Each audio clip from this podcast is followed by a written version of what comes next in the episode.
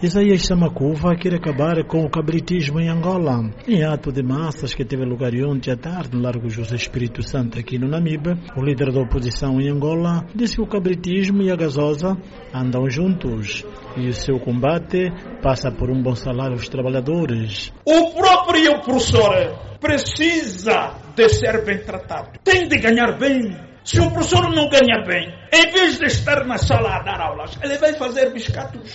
Não é assim? E vai pedir gasosa. Na saúde é a mesma coisa.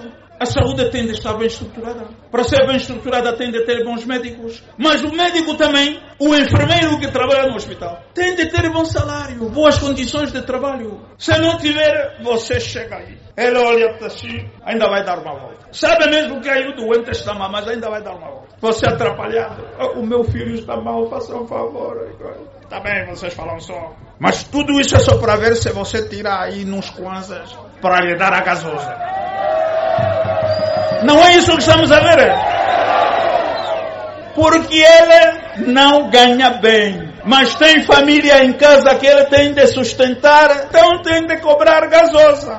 Samacuva, durante a apresentação do manifesto do seu partido, disse ainda que a UNITA defende o salário mínimo, o equivalente a 500 dólares americanos. O cabritismo em Angola está institucionalizado. Aqui, no nosso país, criou-se um sistema que se chama cabritismo.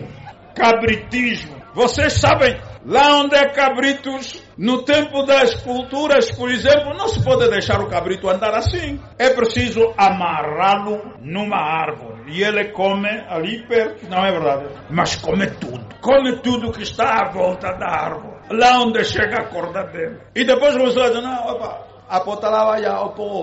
Lá onde você trabalha, onde você come. É o cabritismo. O cabritismo tem de acabar. Mas só acaba se o professor, o enfermeiro, o trabalhador for bem tratado, bem cuidado, com salário em condições. Sem isso não se faz, o país não anda para frente. Namibe, Voz da América, Armando Chicocão.